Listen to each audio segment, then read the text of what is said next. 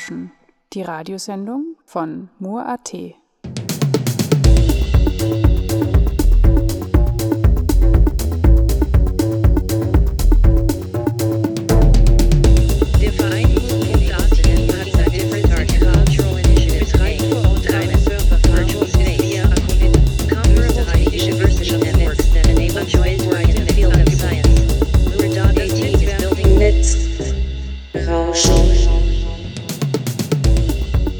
Hello and welcome to Netzrauschen, the broadcast from Mur.at, where we cover topics related to digital society, media art, and net politics. In this edition, with me, Andreas Zingerle, I am continuing to present to you another artist that became part of Mur.at's digital fellowship in this year's Paradigm Shift program. We broadcast Tuesdays every other week from 10 to 10:30 here on Radio Helsinki. All informations regarding the broadcasts and further links to our guests you can find as usual on helsinki.at. Past episodes become part of the podcast archive that you can download at netzrauschen.mur.at. In the last episode, I talked with Zagreb based artists Diana Karacic from Format C and Vedran Gligo from Hacklab 01 about their web crawler publication project Notes on Autonomy. Today, I continue to talk with Spanish based artist Azahara Cerezo about her autonomous mobile server project Selfie Server. The interview was pre recorded during the Art Lab at the Mur.at office, so I already apologize for the sound quality. Still, I hope you enjoy our program.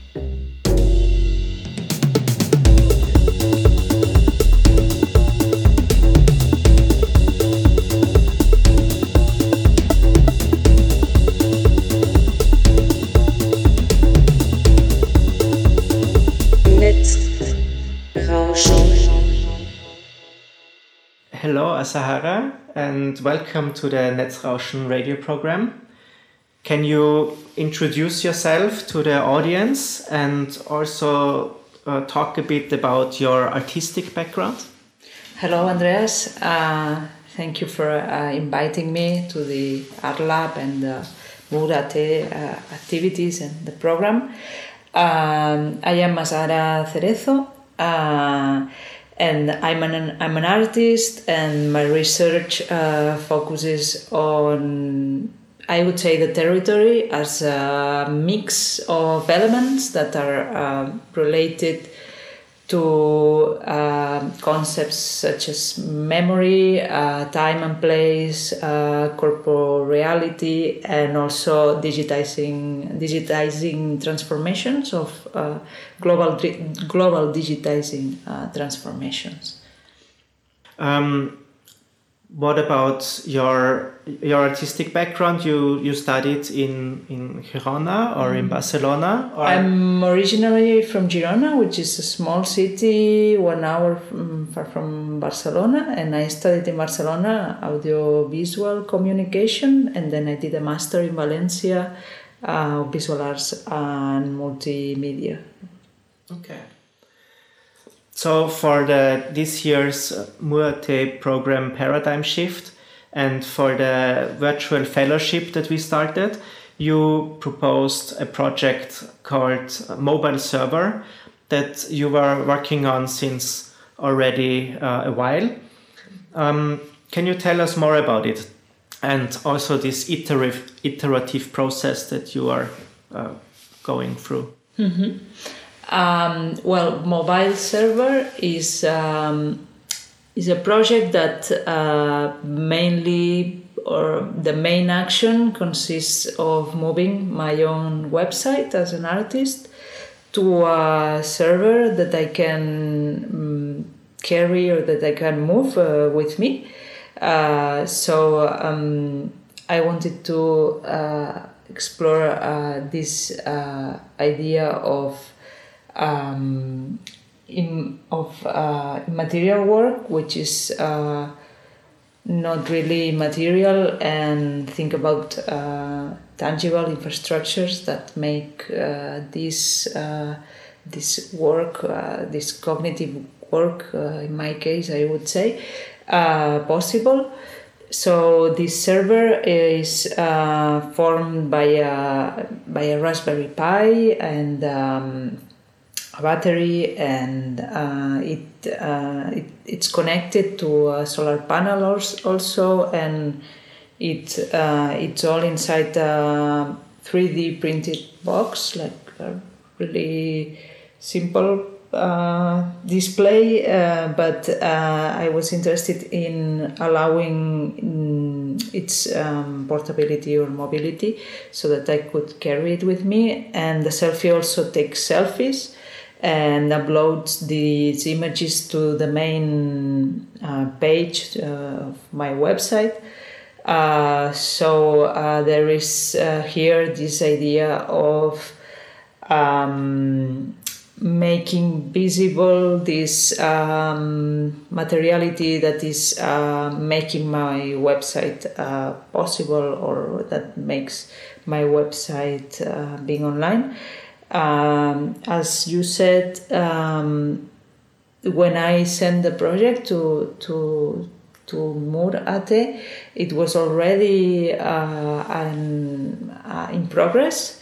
Uh, I presented a first uh, version of this uh, mobile server that um, it was just the main components on the exhibition space and then I tried to focus more on this idea of um, of mobility or yeah this idea that uh, I could carry it with me, and uh, also um, I and now I'm more uh, working because the server works uh, in in the following it it it needs like a forwarding. Um, jump server uh, so that you can access the files of the Raspberry Pi that I have uh, with me. Uh, so now uh, we're more um, focusing on this part so that this jump server can also be uh, part of uh, Mur.at server so that we can um, we don't have to use a, a commercial service anymore and the whole project to me uh, is uh, is a way of uh, uh, thinking about body architecture and digital digital labor somehow. And it's it's also uh, it also comes or, or it also it's a reference somehow this uh, this work this, um, of Marcel Duchamp uh, valise which is a box he would carry with him that contained miniatures and other uh, pieces that he made. So to me, somehow it's like a a, um, a, a boîte en valise of the digital or um, work. Mm-hmm. And you also showed this today in the workshop, mm-hmm. uh, and also the mobile server uh, fits in your hand luggage mm-hmm. that you can carry with. Uh, you also had some uh, interested um, border control uh, people that were interested in your project and wanted to know what these um, computers and cables are all about. Um, but it reminds me also of the Mona Lisa that is drawn in a very small format mm-hmm. uh, so that it can be traveled with mm-hmm. and it was shown around uh, quite often and for sure also the size of the painting uh, impacted its its uh, popularity and that many people see it.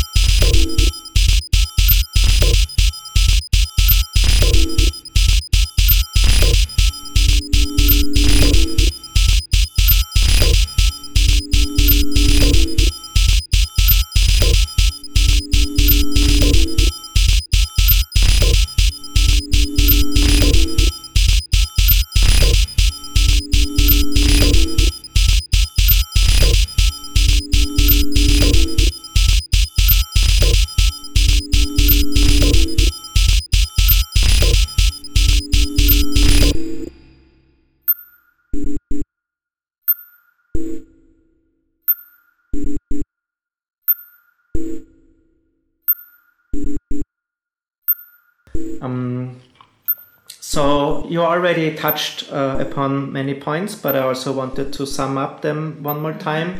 Um, so the to the paradigm shift program, um, your project in relation to like open source or open hardware. Um, also, you said like uh, independent, self-hosted infrastructures.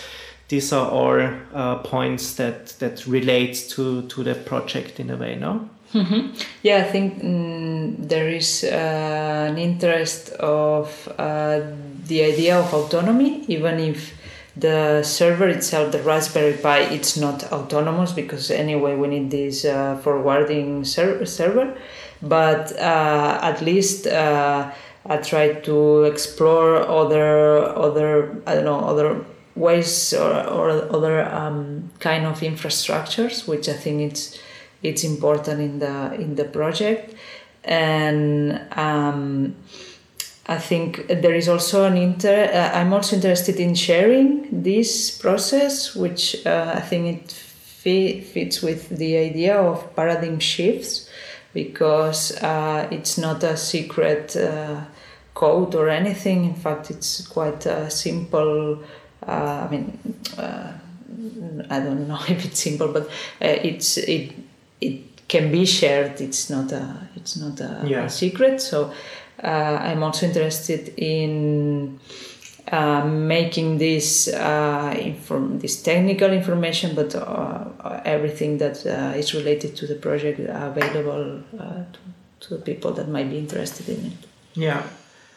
You also started a workshop uh, website where you write about the project uh, and how how you exhibited it in different setups so far. But then also there is uh, very detailed instructions how to create your own uh, mobile server and how you can uh, what are the different tasks you have to do to to um, create your own but then also within a workshop format um, that we plan to do.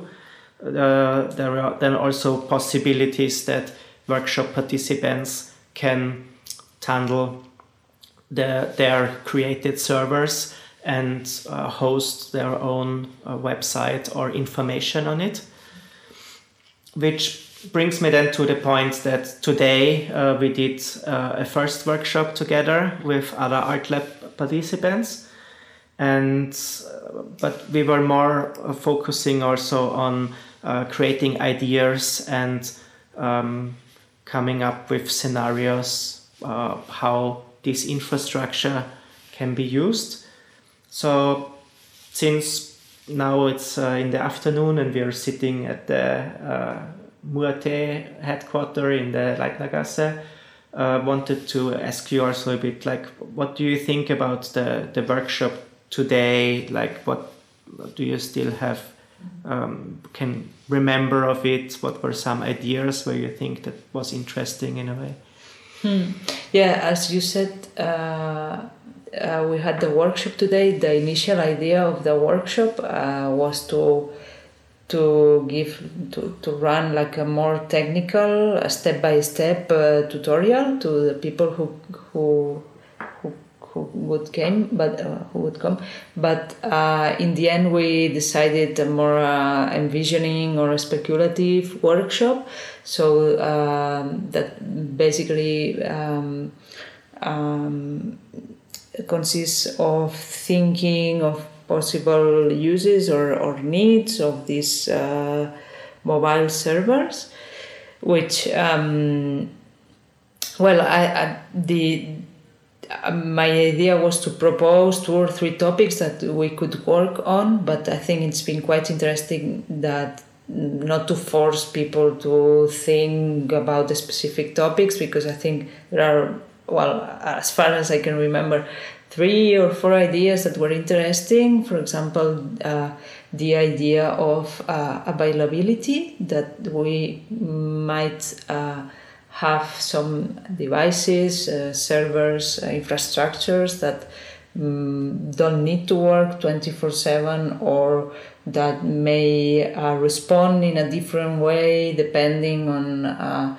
how or where we are or this this idea and then uh, the idea of dispersed uh, servers that uh, are um, that work depending on certain conditions, uh, for example, pollution or other uh, atmos- atmospherical. And then uh, another idea that that we talked was the idea of indexation. In- indexation is that correctly pronounced?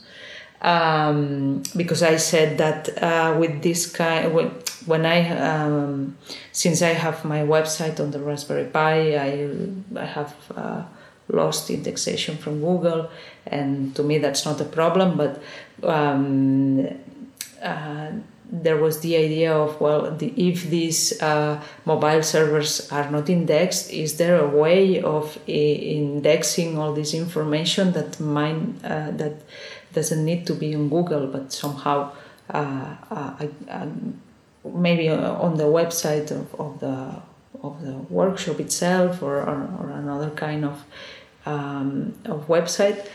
Um, and then uh, what the, um, I remember these three ideas, and I think it's uh, very. I think the thing to do now to me is to to give shape to uh, take uh, notes and write it down and try to improve uh, upcoming uh, workshops if we have some more but uh, and then there was this uh, this idea also that we talked that maybe um, a possible use of mobile servers uh, related to sound uh, to put some microphones on mobile servers and maybe um, record uh, that they could record small uh, pieces of uh, of sentences or, or or things like that in order to contribute contribute to